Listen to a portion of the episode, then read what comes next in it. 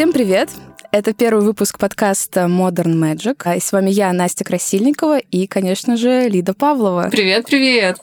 А, и сегодня будет такой выпуск введения, где мы познакомимся, э, где мы погрузимся в тему и э, отчасти затронем вопросы, которым потом будут посвящены отдельные выпуски. И, собственно, я предложила Лиде сделать этот подкаст в форме беседы, э, где я буду задавать вопросы о твоей лидобиографии, о твоей, возможно, магической философии, если можно так сказать. Прикольно, что у меня есть теперь биография и магическая философия. А можно сказать магическая философия вообще, кстати, первый вопрос? Наверное, можно. Наверное, можно, потому что магию все воспринимают очень по-разному. И, ну, в общем, просто недостаточно сказать, что вот, я люблю магию, потому что наверное, всегда надо пояснять, что именно ты делаешь при этом, что ты имеешь в виду, чем ты занимаешься, действительно очень много внутри даже какого-то magic сообщества людей, которые супер не согласны друг с другом, значит, у них получается разная философия, значит, наверное, и то, что я думаю и чувствую про магию, можно назвать какой-то магической философией. Да, здорово. Но у меня самый первый вопрос был довольно такой базовый, наверное, про то, как ты вообще пришла к Таро и к магии в целом. Вообще-то ты отделяешь Таро от магии? Сложно сказать. Наверное, скорее нет. Есть э, ребята, которые очень четко разделяют вот это мантика, то есть всякие предсказательно-гадательные штуки, а вот это магия, то есть когда мы пытаемся своими действиями что-то изменить. Но я привыкла понимать все это вместе, всю область в качестве какого-то общего такого магического супа, и все это так или иначе что-то волшебное, и для меня это магия. То есть, наверное, можно использовать вместо слова магия здесь слово эзотерика, я уверена, что некоторые так и делают, но мне оно не очень заходит отчасти из-за флера 90-х, отчасти из-за того, что я не очень готова к тому градусу серьезности дискуссии, которая предлагает понятие эзотерика. Мне проще говорить магия, это слово, которое используют антропологи, когда описывают примитивные верования э, людей. И вот я вижу свои верования куда ближе вот к тому, что изучают антропологи, чем к тому, что изучают эзотерики. И как я к этому пришла, значит, так, а как я к этому пришла? Мне кажется, что это было с детства. Мне реально просто всегда нравились и магические штуки, вообще магическая тема, какие-то книжки про магию, художественные, особенно не художественные чтобы я могла там представлять, что это все реально и так далее. И для меня это действительно было очень реально. А вот какие это были книжки, например? Какая-то детская литература или я не знаю, насколько это сейчас э, вспомнится и откликнется у слушателей и слушательниц, но в начале нулевых и, возможно, в конце 90-х уже издательство Терра выпускало серию книг «Зачарованный мир». Это такие очень большие А4 формата, красивые книги э, переводные, серия из 20 или 21 книги, как-то так.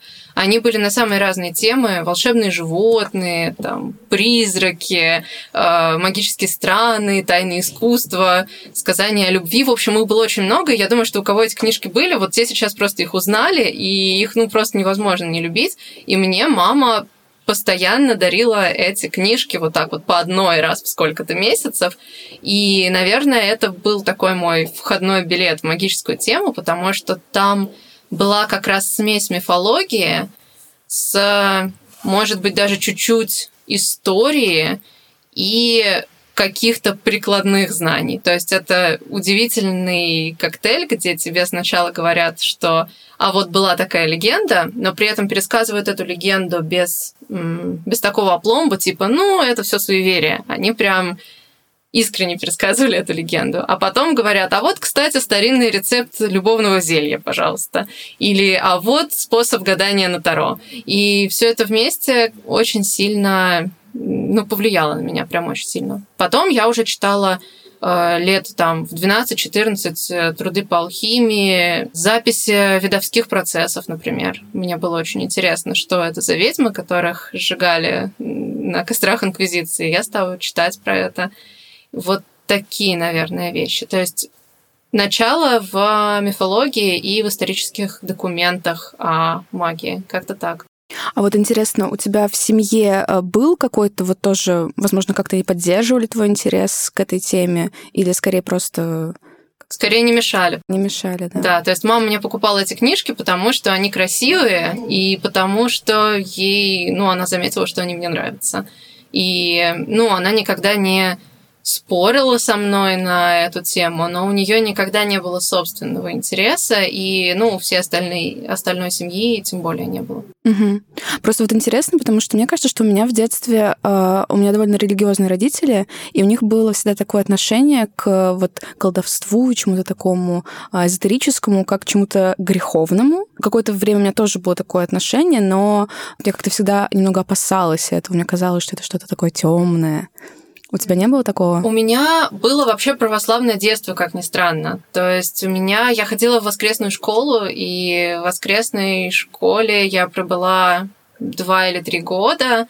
Потом мама меня тут забрала, и сама как-то она отошла от церкви, а я э, осталась там еще на много лет, и была достаточно верующей, но у меня был какой-то всегда очень ну, я воспринимала это как какой-то личный контакт с Богом. Я чувствовала, что церковь, да, спасибо, что вы построили красивое здание, где вкусно пахнет, но вы не такой большой авторитет, как Бог, а я с Богом как будто бы, ну, в своих молитвах он мне как бы отвечал, и как бы, в общем, это был такой диалог, который я чувствовала очень персонализированно, и я уважала церковь, священников, э, то, что написано в Библии и так далее, но как будто бы я просто не могла заставить себя поставить это выше, чем то, что я чувствую. И поэтому я чувствовала, что с моими гаданиями и моей магией все на самом деле хорошо. Что эти ребята этого не понимают, но на самом деле это хорошо. И было вот такое странное. То есть, с одной стороны, я была прям очень православная и воцерковленная, но с другой стороны, я понимала, что в каком-то месте эти ребята ошибаются, и магия на самом деле окей, потому что боженька одобряет. Это было, наверное, что-то очень детское и наивное, но я так это чувствовала, и мне это очень помогло, и вот привело меня туда, где я сейчас. Вау, это очень круто, это прям супер агентно звучит, что ты, тебе, получается, лет сколько было, 12? И да, ты уже могла принципе, это отделять? Я отделяла это прям, наверное, с самого детства. То есть и там, ну, лет в шесть уже. То есть я пошла в шесть лет в воскресную школу, и у меня уже было это увлечение чем-то волшебным, и я не противопоставляла это. Наоборот, я выделяла из религии все самое волшебное. То есть мне нравилась религия не своим моральным компонентом, а своим магическим компонентом. Угу. То Чудо. Есть, да, чудеса, ангелы. Ангелы это вообще был мой любимый концепт. Я прямо стремилась подружиться с ангелами. Мне очень нравилось, что у меня должен быть ангел-хранитель. И я такая, о, мой ангельский дружок. В общем, это было такое прям, э, ну, волшебство для меня. Просто в той форме, в которой мне его как бы дали. А вот у меня сейчас еще родилась такая мысль, а не могло быть твое увлечение всем волшебным было связано с поп-культурой тех времен? То есть ты росла, получается, в конце 90-х, начале нулевых да. примерно? В конце 90-х, начале нулевых. Но мне не давали даже посмотреть «Зачарованных».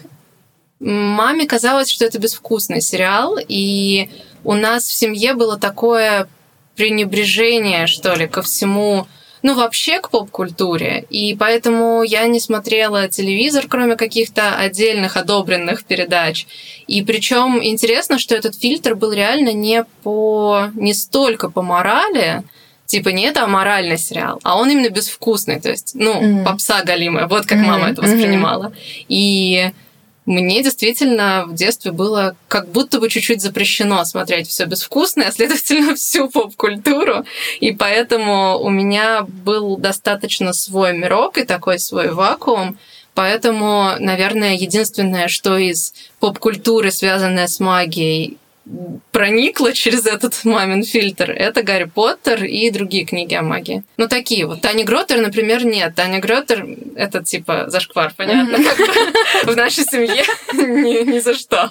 Вот. А вот Гарри Поттер и всякие другие, там Артемис Фаул и так далее, все это у меня было. И вот это та часть поп-культуры про магию, которая, с которой я соприкасалась. Зачарованных уже взрослая посмотрела. Ну, вот ты сейчас сама сказала про Гарри Поттера. Я хочу тебя спросить, а как ты думаешь, вот Гарри Поттер как... Э, это же если я правильно помню, что, то есть разница между Magic C на конце и Magic K на конце в, в английском написании. Mm-hmm. Вот э, как в Magic сообществе, в котором ты сейчас находишься, вообще оценивают Гарри Поттера как э, что-то просто вообще абсолютно не относящееся к этому, или как скорее что-то отчасти позаимствовавшее какие-то, может быть, черты от э, не знаю, древних магических каких-то Ну, он действительно заимствовал какие-то черты, и мне кажется, что в целом такое отношение к Гарри Поттеру в магических кругах э, это, наверное, как к такому фанфику на магию. Угу. Вот, то есть, что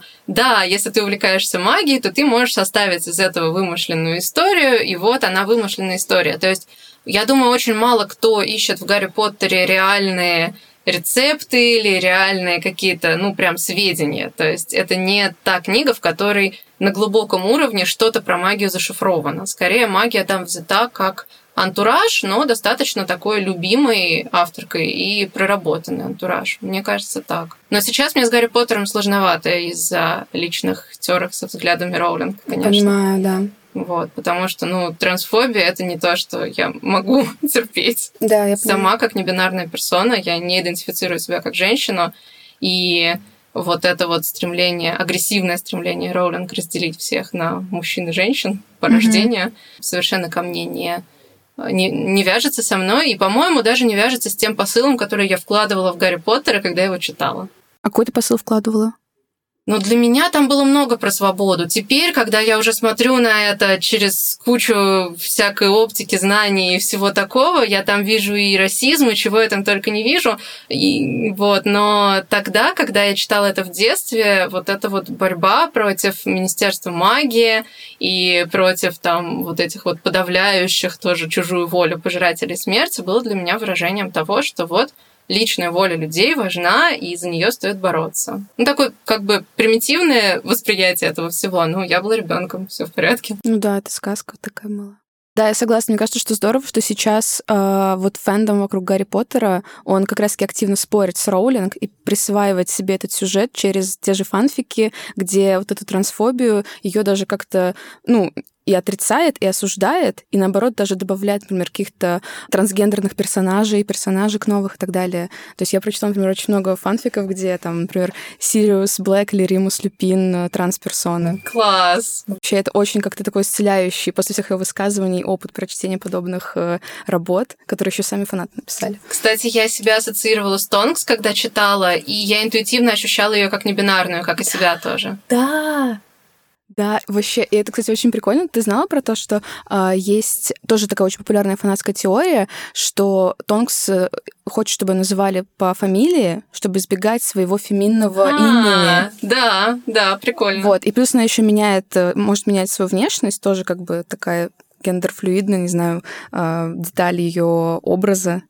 Да, точно. Ну, в общем, она была мне близка, и мне кажется, что она как раз действительно такая антитрансфобная Вообще. должна была быть. А потом вот это все случилось, и я удивилась, конечно. Да. Но а если переходить от эм, детства к более взрослой жизни, то как твое вот именно серьезное и, если можно так сказать, профессиональное увлечение э, волшебной сферой происходило?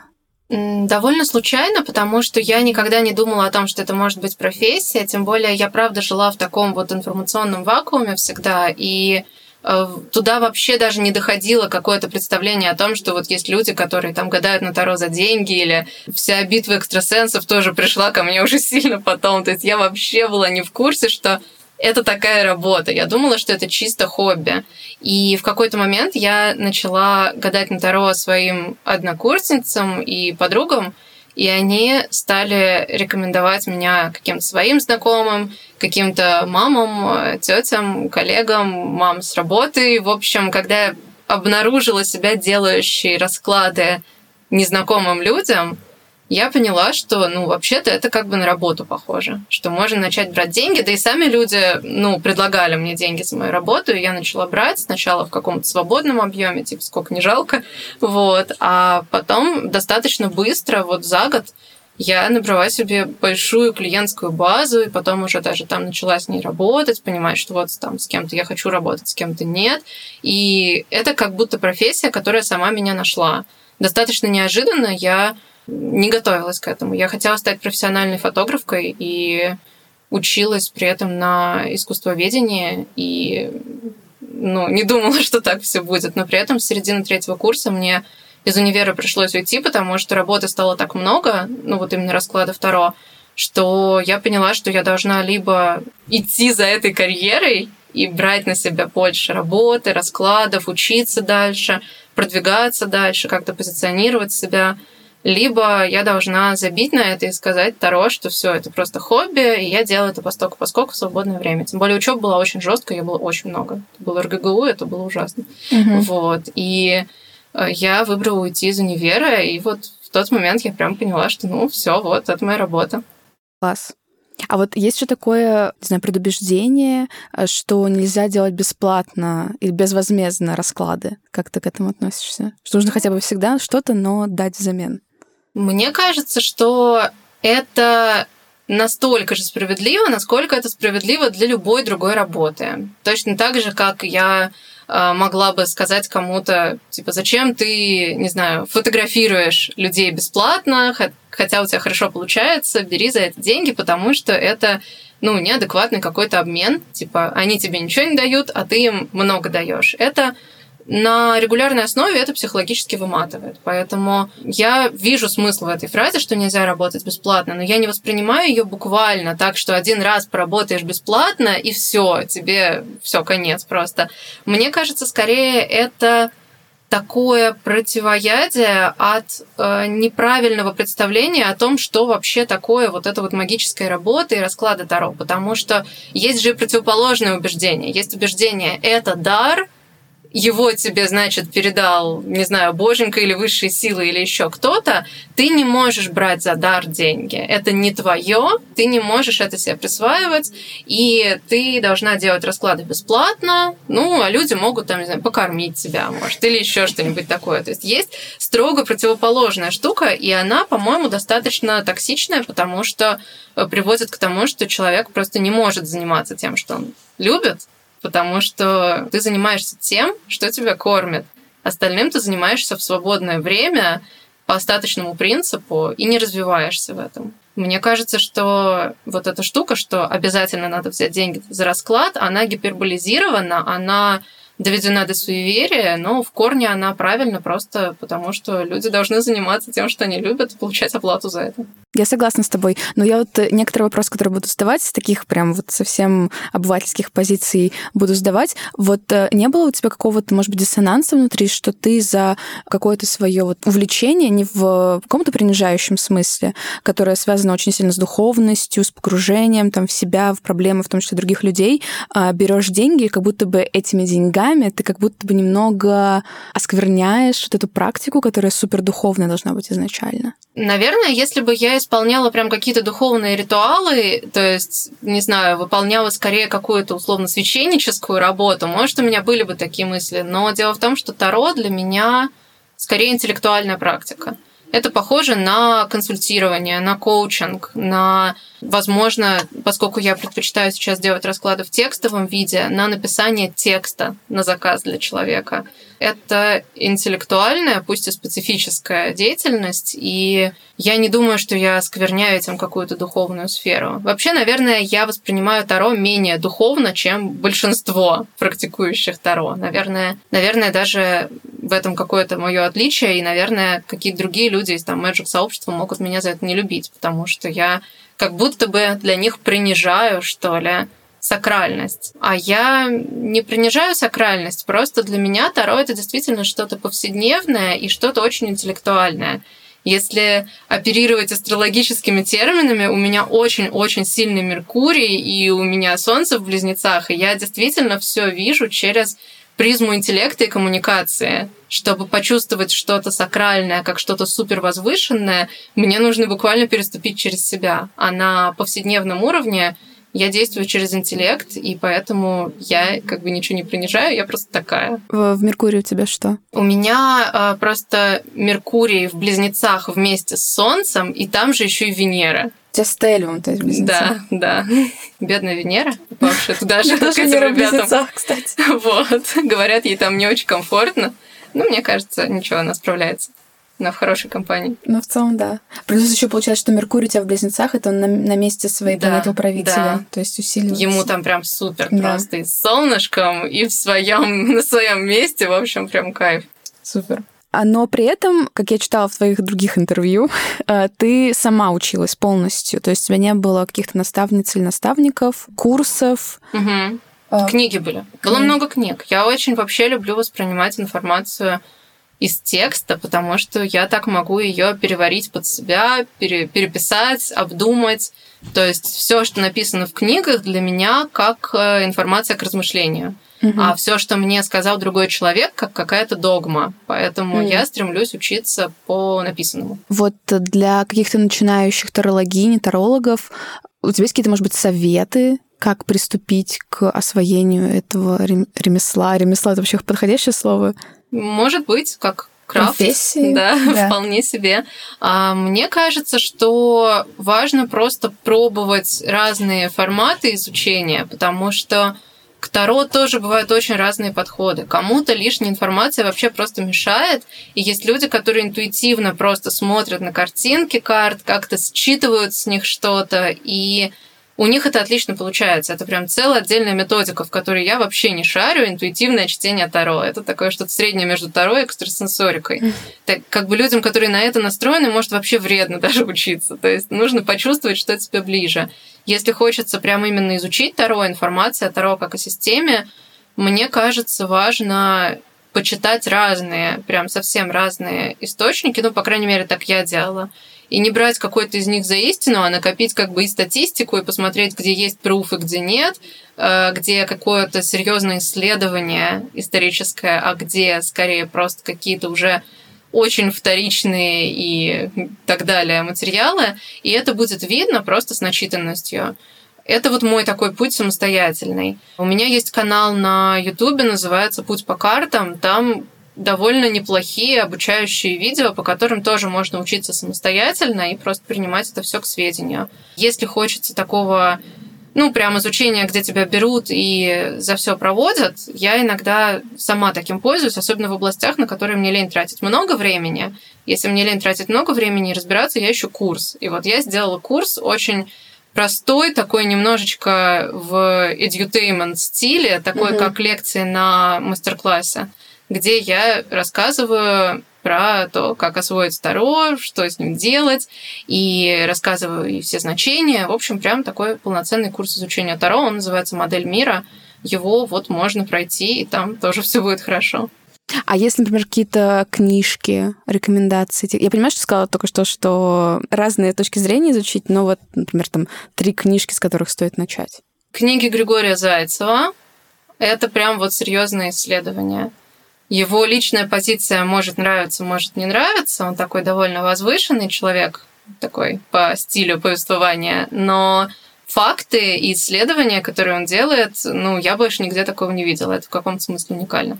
Но я всегда по старой привычке рекомендую Галину Бедненко. Она, может быть, уже немножко устарелой в плане реалий. Ну, книжки давно написаны. Вот. И в плане каких-то реалий и в плане колод, э, на которых она дает примеры. Но это четко, понятно и просто. Я вот училась в том числе по Бедненко. И, наверное, еще для понимания того, что Таро это как-то не скучно, современно и интересно, можно почитать что-то из прям вот совсем современных авторок и авторов. На английском языке есть Мишель Ти, Modern Таро. Мгм. Я мечтаю как-нибудь ее издать, но пока не получается. И вообще очень дорого сейчас покупать права, поэтому, к сожалению, читайте Modern Таро пока на английском. Из русского ну, например, Джейми Элфорд. Вот. Я не называю названия иногда потому, что я их не помню, иногда потому, что сам автор или авторка интересная. А Мгм. они, ну, и можно читать все, что они написали. Там у Зайцева три книги, если я не ошибаюсь. Их все можно прочитать. Вот. Так что как-то так. Вообще в моем магазине, минутка рекламы, в моем магазине Modern Magic есть раздел с книгами и подраздел книги о Таро. И там я отбираю все достаточно широко, то есть там не только книги, которые я прям на пятерку оцениваю, но какого-то совсем такого шлака, на мой взгляд, там нет. То есть я все-таки какой-то отбор делаю. Так что чуть-чуть вот там уже можно поискать что-то одобренное. Но опять же, с книгами такая штука, что чем больше читаешь, тем лучше. Прочитать одну книгу, ну, прям очень мало. Родился такой вопрос. А ты как э, создательница еще и книжного издательства. Ты думала когда-нибудь э, свою книгу, может быть, написать о Таро или в целом?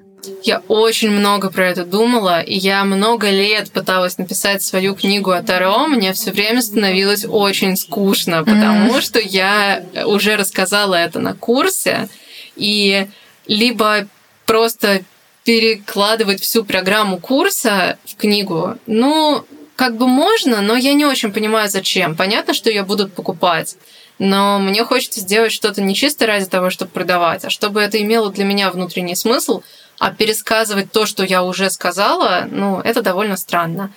И придумывать какую-то новую программу совсем, я тоже, у меня просто не получилось, потому что, ну, я уже придумала одну, самую лучшую, я сделала по ней курс, все как бы. Короче, книга по Таро не получилась, хотя там написано прям, у меня есть большой файл, там, ну, больше ста, наверное, страниц уже прям есть, но я забросила это дело за, из-за ощущения бессмысленности какого-то. Mm-hmm. Книгу не про Таро я тоже думала написать, но пока что у меня не получается. Возможно, у меня нет какого-то ну, совсем цельного представления. Даже причем у меня есть представление, о чем она может быть, но у меня нет какой-то стилистики, как будто бы я не нашла свой голос именно в плане книги. То есть с голосом в плане блога, например, у меня нет никаких проблем. Но книга это что-то другое, и она просто еще не пришла, в общем. А о чем это художка или это, или это секрет? У меня была идея сделать такую смесь автофикшена и эссеистики. Класс. Типа сборник эссе, которые основаны на моем опыте и раскрывают через мою жизнь и мои взгляды то, как человек э, строит свои взаимоотношения с иррациональным и что вообще делать, если вот в тебе в тебя изначально просто положили очень много иррационального, но ты живешь в рациональном мире, и вот как это как ты с этим живешь и как ты с этим работаешь. Мне кажется, это крутая идея, но Очень. я просто, может быть, мне нужно сходить на тысячу литературных курсов, поработать с наставниками и так далее, чтобы в итоге эта книга родилась. Но, видимо, пока это какой-то, ну, не приоритет для меня, а свои силы я вот попробовала, и у меня, ну, не пошло. Я перечитываю, и мне прям не нравится. Стиль не, не тот, mm-hmm. которым я хотела бы это видеть. Я пока не могу писать как-то супер круто, видимо, автофикшн и эссеистику. Но это сложно. Это сложно, да. Самые сложные жанры. Я вот как тоже проходила курсы буквально недавно Write Like a Girl, с которым у тебя тоже была коллаборация в октябре, если не ошибаюсь. Да, у нас была рассылка для писательниц и писателей, наверное, или просто для писательниц. Я, кстати, не знаю, какова их admission полиса в этом плане. Но, в общем, да, э, писательская рассылка э, для тех, кто хочет встроить тему магии в свое письмо. И я была там экспертка со стороны магии, а Свет Лукьянова была эксперткой со стороны, собственно, писательства. Да. Вот, и как раз их курсы, ну, я не знаю, там прям совсем такой базовый уровень. То есть по итогу ты пишешь рассказ, даже не книгу. И там много интересных таких, не только с точки зрения именно вот какого-то мастерства писательского, но и с точки зрения психо- психологии, как настроить себя на письмо, как это не бросать и так далее. Вот. Я вот еще хотела спросить, а что ты делаешь в своей личной эм, какой-то рутине, помимо Таро из вот этой области волшебного? Может быть, ты колдуешь, держишь где-то кристаллы, свечки зажигаешь, что-то такое? Ну, в первую очередь, конечно, карты.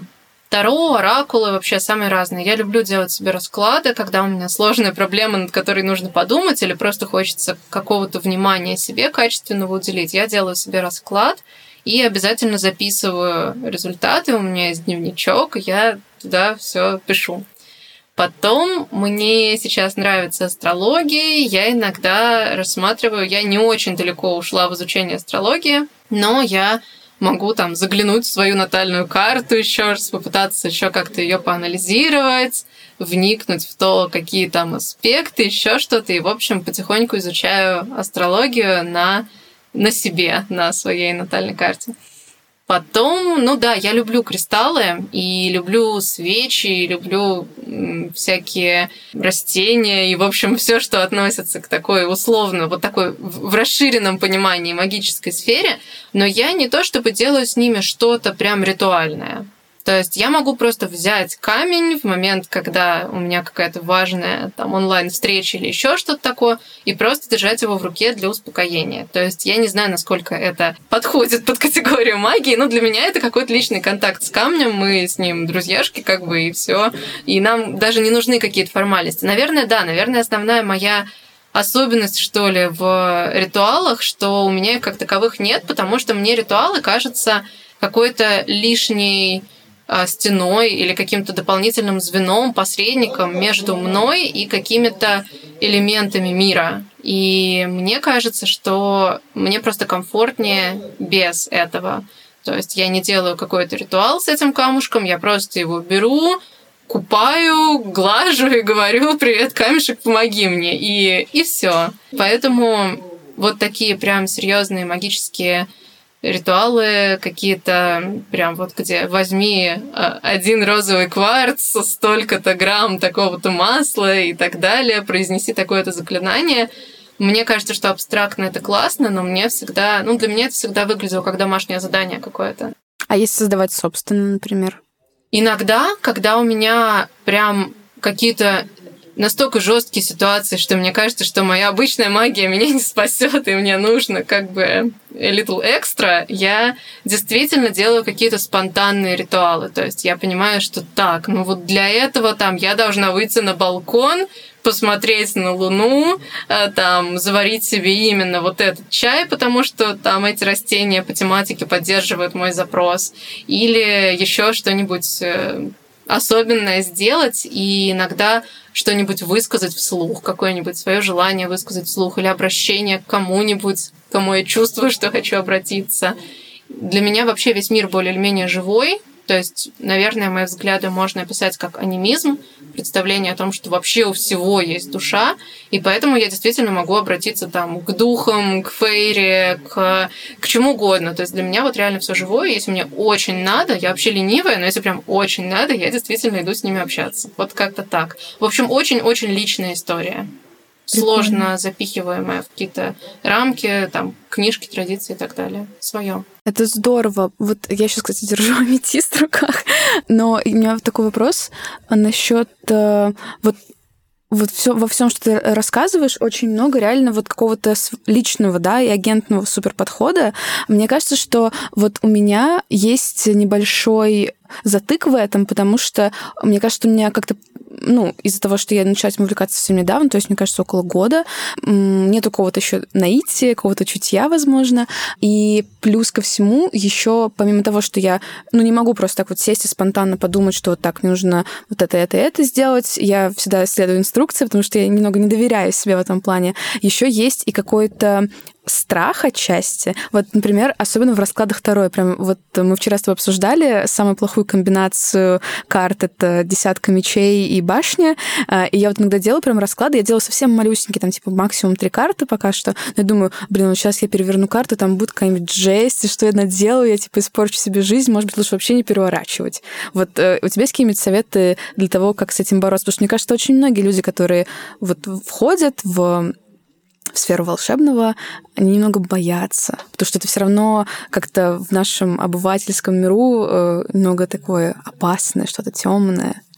Может быть, может быть. Или у тебя никогда не было таких? Я вспомнила в связи с этим ситуацию, как когда я была маленькая, мне, наверное, было лет 9 или 10, моя подруга позвала меня в гости, и по большому секрету показала мне пасьянсную гадательную колоду карт, которую ее мама когда-то давно купила, но потом раскаялась в своем греховном поступке, что вот у нее есть гадальная колода. Сказала моей подруге, что все это ужасно злые, плохие, ужасные карты, вообще их надо сжечь, но пока я просто запрячу их куда подальше. Естественно, подруга их нашла и пригласила меня под большим секретом погадать на этой колоде. И мне а, там была такая история, что нужно, это был такой гадательный пасьянс, где нужно собрать, э, ну, какие-то картинки совпадают, какие-то не совпадают. И единственная картинка, которая у меня в этом пасьянсе совпала, это череп. То есть вот мой, мое первое знакомство с вот таким вот гаданием на чем то кроме игральных карт, потому что в детстве у меня были игральные карты, на которых я гадала с Барби, очень милые. Вот. А тут вот настоящий гадальный инструмент, и мне показали его с таким пиететом и с таким ужасом, что вот, мама говорит, что за это ты попадешь в ад, но мне все все равно интересно попробовать. Вот. И тут мне выпадает этот череп, и я читаю инструкцию, и там сказано, что череп – это болезнь. И моя первая мысль из серии, а, ну хоть не смерть, ну замечательно, что я болезни не видела. И ушла все равно очень довольная, потому что я как бы, ну, прикоснулась к чему-то интересному для себя. И мне кажется, это просто какой-то мой отбитый подход, который сопровождает меня просто дальше во всем. Мне никогда не страшно посмотреть, что там. В клиентских раскладах иногда страшно, потому что иногда ты не хочешь разочаровывать человека и не хочешь вообще как-то сбивать его высокие ожидания, и ты понимаешь, что придется гораздо больше приложить усилий, чтобы объяснить, почему там башня десятка мечей это не конец света. Вот, потому что, ну, я не буду... Никакой мой расклад не выглядит как, слушай, все будет плохо, ты можешь прямо сейчас ложиться в гроб, так будет uh-huh. надежнее. Всегда расклад это что-то воодушевляющее, но гораздо сложнее воодушевить из положения, ну, слушай, могут быть проблемы, Ну, как бы вот так. Поэтому я просто уж в раскладах для себя и никогда этого не боюсь. Я понимаю, что я могу воодушевиться даже из башни и десятки мечей. Просто, возможно, я воодушевлюсь на что-то другое, а не на то, на что я делала расклад и изначально это все планировала. Так что я просто, видимо, вот так это вижу. Не очень страшно вообще, не очень боюсь. Ну и мне всегда казалось, что самая большая сила, она как бы все равно у меня. То есть, что я не могу прикоснуться к чему-то, плане магии, чья сила будет больше, чем моя. Мне кажется, именно вот этот страх лежит за страхом к магическим практикам, что вот я маленький человечек, а сейчас я попрошу помощи у чего-то большого, неведомого и всемогущего, и оно может обращаться с моей жизнью так, как ему захочется. У меня никогда этого не было, я всегда считала себя самой сильной в этом плане, а все, к чему я обращаюсь, ну, как бы чуть-чуть инструментами и помощниками. Поэтому, возможно, дело в такой иерархии внутренней, которую я выставляю. Как будто бы я не могу сама себе сделать э, ничего плохого, а вся моя магия это все равно та или иная манифестация моей собственной силы, а не то, что я прибегаю к чему-то большому и жуткому. Ну, то есть у тебя нет какого-то фатализма? Нет, вообще нет. То есть у меня, может быть, есть много фатализма в других вещах, то есть, когда я думаю о политике, я самая большая фаталистка на свете. То есть э, прекрасной России будущего не будет, ребят, расходимся. Вот, это я очень негативно по отношению к куче вещей, но вот в магию я всегда верю как во что-то хорошее. Угу. Может быть, это вот те самые остатки детской дружбы с ангелами-хранителями, которые в моем представлении просто вот, ну, поставлены ко мне, чтобы обеспечить то, что все чудесное, все духовное, вся магия, которая есть, они будут мне на пользу, потому что вот тут стоит ангел, который не допустит ничего другого. Такая наивная вера, но она как бы до сих пор со мной. Вау, это здорово. Это хорошая мысль, возьму себе на вооружение. Есть у тебя в твоих отношениях с волшебным какие-то ограничения, возможно? То есть э, этические или какие-то еще? Ну, у меня есть этические ограничения вообще в отношениях с миром и с людьми. Я стараюсь не давать себе вмешиваться в чужую жизнь и нарушать чужую волю, управлять кем-то. И поэтому вся магия или даже все расклады, все какое-то гадание, которое нарушает волю других людей, для меня ну просто неприятно, отталкивающе. Опять же, я не строго это как-то соблюдаю, то есть я недавно думала об этом и пыталась понять, почему мне не нравится идея того, что люди там делают порчу и проклятия друг на друга, хотя если я представлю, что это проклятие Трампа, как это было, или Брока Тернера, тоже известное было коллективное заклинание а, насильника, так вот тут я прям очень за. Я думаю, да, отлично, проклянем их.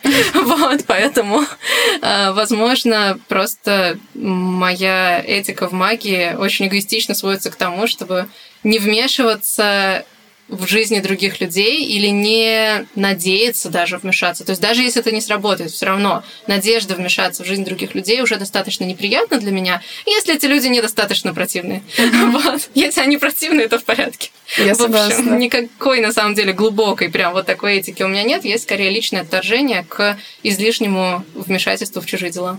А вот когда ты делаешь, например, клиентские расклады, это как-то у тебя разделено вот про вмешательство в чужие дела и то, что ты как бы трактуешь? Ну, я трактую расклады исключительно для клиентов, которые пришли ко мне и попросили. Если они хотят узнать, что о них думает э, их партнер или партнерка, я не могу им этого сказать. Я говорю, приводите их сюда, и мы поговорим с вами вместе. Вот. И я никогда не вмешиваюсь в какие-то отношения с третьим лицом. То есть, опять же, я никогда не скажу, что «О, ваш начальник, да он хочет повысить вас» или, наоборот, не хочет вас повышать. Я могу говорить только о самом человеке, который пришел ко мне на расклад, о его поле вообще каком-то, о его перспективах, о его жизни.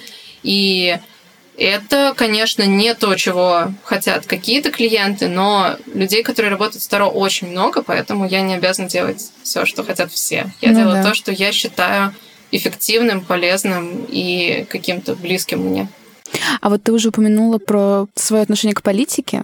Вот мне стало интересно, как у тебя переплетаются магическая идентичность, если можно так сказать, с другими, там, с гендерной, с той же политической, еще какой-то. У тебя вообще есть это переплетение или как-то особняком стоит? Да, магия? я думаю, у меня есть это переплетение. В той точке это все смыкается, где люди просто вольны быть сами собой и делать э, то, что они хотят, не вредя другим людям в идеале. То есть вот этот вот классический заезженный веканский принцип «делай, что хочешь, но не вреди другим». Это что-то настолько базовое, но сейчас это при этом что-то еще и дефицитное, и поэтому это может быть и политическим заявлением, и заявлением моей гендерной идентичности. Вот я хочу быть небинарной персоной, потому что я себя так чувствую, я не бинарная, и поэтому стремление общества навязать мне идею того, что нет, Лида, ты же все таки женщина, никуда ты от этого не денешься, это некое подавление. То, что происходит в политике сейчас, соответственно, тоже подавление. И мне не нравится подавление, и магическую идентичность тоже очень много подавляют, особенно сейчас очень рациональный действительно мир, как мне кажется, и много рационализации, особенно в каких-то ну, условно-интеллектуальных кругах. То есть, если тебе нравится думать, попрощайся со всей магией, которая в тебе есть. И я тоже с этим не согласна, и а, пытаюсь своей магической идентичностью противостоять этому, насколько могу. Но я думаю, что вот мы еще как раз-таки про противостояние magic сообщества и академического сообщества запишем отдельный выпуск, Буду потому что, мне рада. кажется, это очень интересная, mm-hmm. плодотворная для обсуждения тема. Три в одном вопрос. А, он звучит так. С какими стереотипами о магии ты сталкиваешься чаще всего? Что чаще всего тебя спрашивают на интервью, либо просто в разговорах э, с другими людьми? И на какие вопросы тебе уже надоело отвечать? Ну, все обычно хотят узнать, как я пришла к магии. Вот просто все. Просто, ну, видимо, для людей есть вот это ощущение, что к магии как-то надо прийти. Это, кстати, очень интересная штука. Наверное, здесь и стереотип с этим сопряжен как раз, что в магию приходят не просто так, что у людей бывают проблемы, как и феминизм, кстати, тоже бывает. Как ты пришла к феминизму? Как будто бы должно тебя что-то прям переломать просто через колено. И тогда только ты поймешь, что, блин, феминизм. И у меня не с феминизмом такого нет. Я как бы всегда была феминисткой. И с магией такого нет. Мне всегда нравилась магия. К этому не обязательно приходить через что-то. Хотя я думаю, что и все истории про то, что человек именно сначала был супер не магическим, а потом что-то ему открылось, он стал магическим, это тоже нормальная история, естественно, это тоже здорово.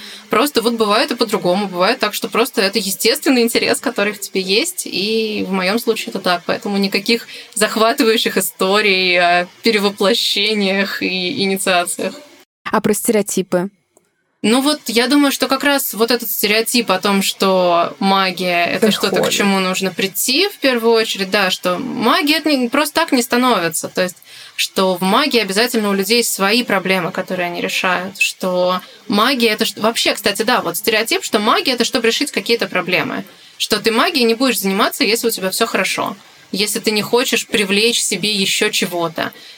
часто спрашивают, зачем тебе магия, имея в виду, что я, наверное, хочу ей как бы достичь какого-то там что я там колдую себе деньги или любовь или еще что-нибудь такое. А единственное, что я себе колдую своей магией, это ну, стабильное ментальное состояние. Вот и все. И просто ну, радость который, которую я получаю от того, что занимаюсь любимым делом. Вот и все. Как бы никакой серьезной корысти в этом нет. Это скорее потребность, чем цель достижения чего-то.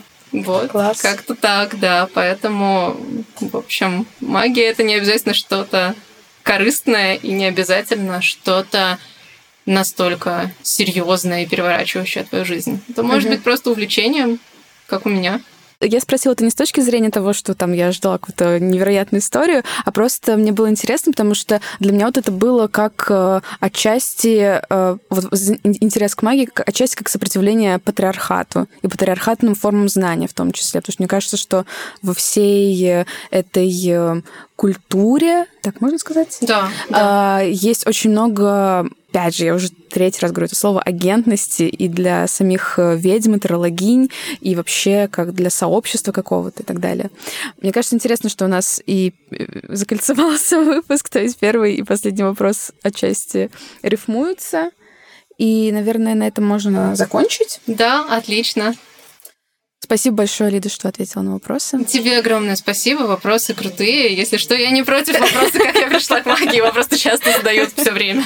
Вот. Каждый раз приходится придумать разные ответы. Если послушать разные подкасты со мной, почитать разные интервью, я чуть по-разному всегда отвечаю. Вот. А что ты добавила в этот раз? А, Не помню, не помню. Но всегда какой-то там разный. Я стараюсь авторский подход к ответу на этот вопрос у меня. Вот. Я надеюсь, что следующие подкасты будут не менее интересными. И увидимся. Увидимся, да. Всем пока и спасибо за прослушивание. Пока-пока.